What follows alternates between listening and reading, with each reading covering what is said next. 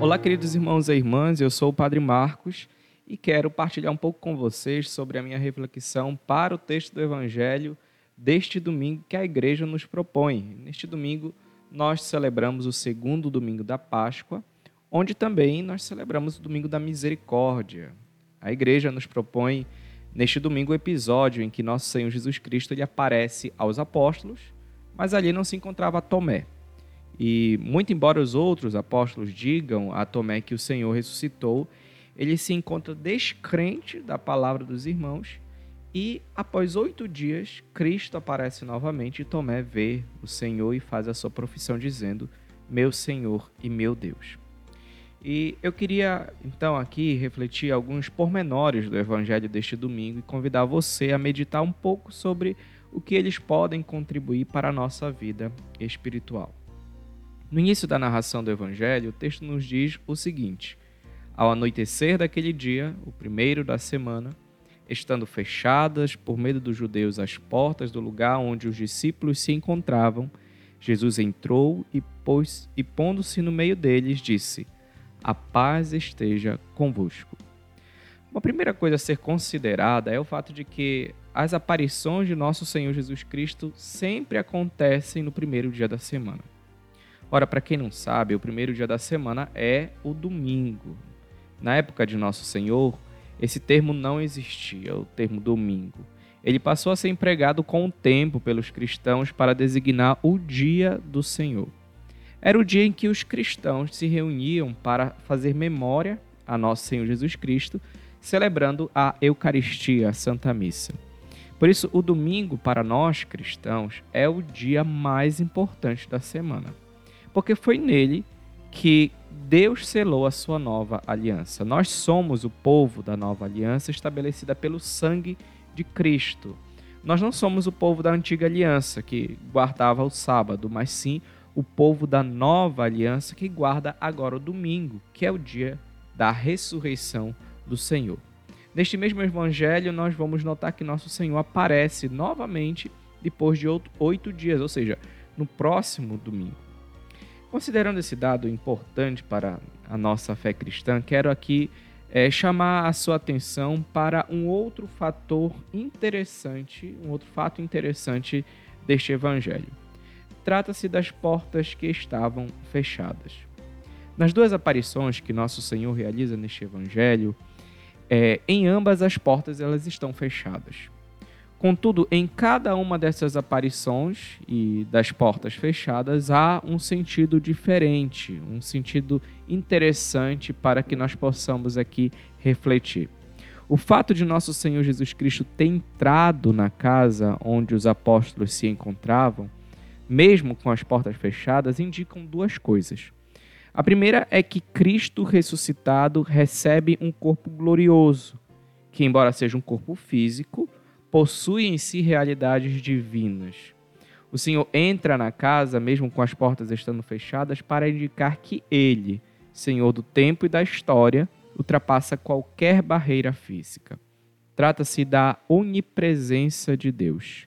Deus que está presente em todo lugar. Não existe barreira e nem limite para que Deus se faça presente em algum lugar, desde que Ele queira estar ali. Em segundo lugar, é, e aqui quero debruçar um pouquinho mais a nossa reflexão. As portas fechadas elas indicam e fazem alusão ao coração descrente dos apóstolos. Vejamos que as portas elas estão fechadas por medo dos judeus. Os apóstolos não queriam sofrer as mesmas coisas que Cristo sofreu. Estavam temerosos em serem perseguidos e presos e possivelmente serem mortos. Por isso as portas elas estão trancadas. Aqui trata-se de uma falta de fé que advém do medo. O medo geralmente é uma realidade que é provocada por uma situação externa, ou seja, geralmente eu tenho medo de algo que está fora de mim. O medo aqui dos apóstolos era justamente de uma realidade externa, ou seja, eles estavam com medo dos judeus, de sofrerem aquilo que Cristo sofreu. Com efeito, o medo é algo natural dos animais. Os animais também sentem medo. E geralmente, quando o animal sente medo, ele tem duas iniciativas: ou ele ataca, que é uma forma de se defender, ou ele foge, ou ele se esconde. O medo é uma forma de autopreservar sua própria vida. De uma certa forma, a espécie humana só, sobreviveu ao longo da história porque ela sentiu medo. Isso é muito interessante. É, e medo, sobretudo, de morrer. Foi o medo que fez com que as pessoas aprendessem a se alimentar. Foi o medo que fez com que as pessoas criassem remédios para curar suas enfermidades. Foi o medo que fez com que as pessoas se afastassem dos animais ferozes. Foi o medo que fez com que as pessoas fizessem casas, construíssem abrigos e até mesmo se protegessem de desastres naturais. O medo levou o homem a se autopreservar. No entanto, mesmo o medo tendo lá os seus benefícios para a sobrevivência do homem, se tratando da fé, o medo ele é algo ruim. O medo ele nos impede de ir além. O medo não nos faz ser pessoas disponíveis o medo mata a fé porque não nos deixa nos abandonarmos à providência de Deus. O medo faz com que o homem fique estagnado, parado, preso aos seus achismos e à sua autopreservação. O medo impede com que as pessoas ofertem as suas vidas por amor a Deus e aos irmãos. Os apóstolos estavam com medo de serem mortos pelos judeus. Por isso as portas estavam fechadas. O medo os impedia de acreditar no que nosso Senhor havia dito sobre a sua paixão. Contudo, eis que nosso Senhor aparece e eles veem o Cristo ressuscitado e começam a ter fé. No entanto, quando nosso Senhor Jesus Cristo ele aparece pela segunda vez, as portas continuam fechadas. Aqui o sentido das portas estarem fechadas outra vez é totalmente diferente da primeira, ou pelo menos um pouco mais diferente elas aqui elas representam também a falta de fé. Mas não a falta de fé do, de todos os apóstolos, mas a falta de fé de uma só pessoa, a falta de fé de Tomé, que não estava ali na primeira aparição de Jesus. Tomé foi aquele que não acreditou na palavra e no testemunho dos seus irmãos. Ele preferiu ficar incrédulo diante daquilo que ouviu dos outros apóstolos do que acreditar neles. É interessante notar que a falta de fé aqui, ela não parte de uma realidade externa, ou seja, não é o medo dos judeus que leva Tomé a não ter fé, mas simplesmente uma realidade interna. Ou seja, ele decide não acreditar naquilo que estava ouvindo dos seus irmãos. E justifica que só acreditará se vê as marcas dos pregos nas mãos de nosso Senhor Jesus Cristo. A fé que Tomé busca aqui é uma fé simplesmente racional, intelectual. E nisso Tomé se parece muito com, conosco.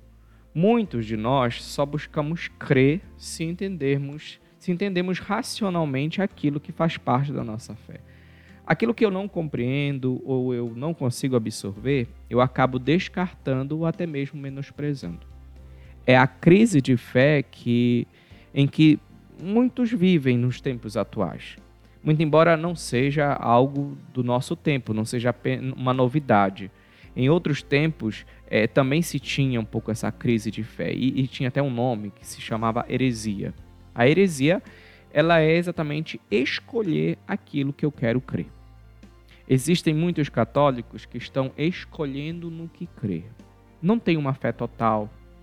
É, ou seja, eles não acreditam em tudo que está na palavra de Deus, não acreditam em tudo que está na doutrina.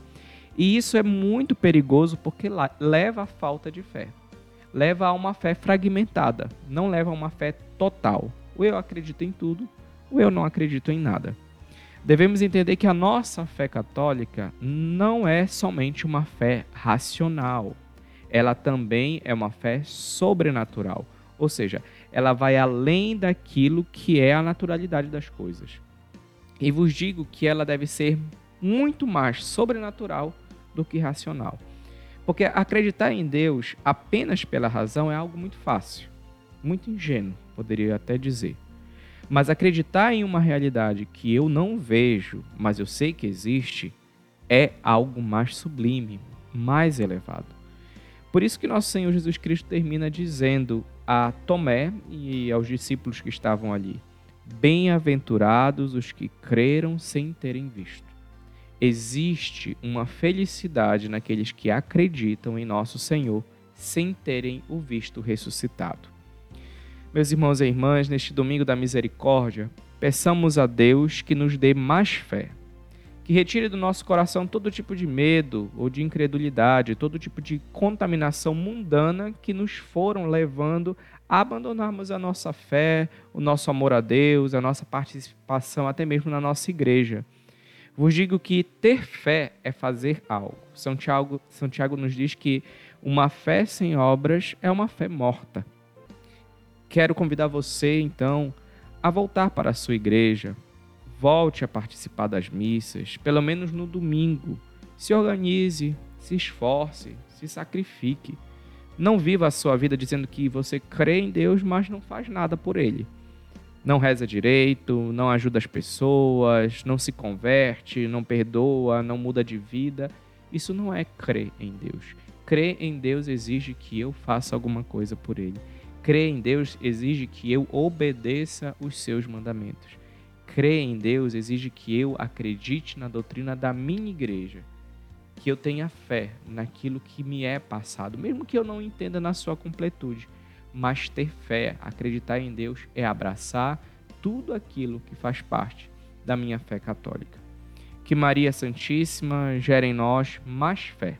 Ela que acreditou muito em Deus, que foi a primeira a ter fé. Que Nossa Senhora nos ajude neste caminho. Louvado seja nosso Senhor Jesus Cristo.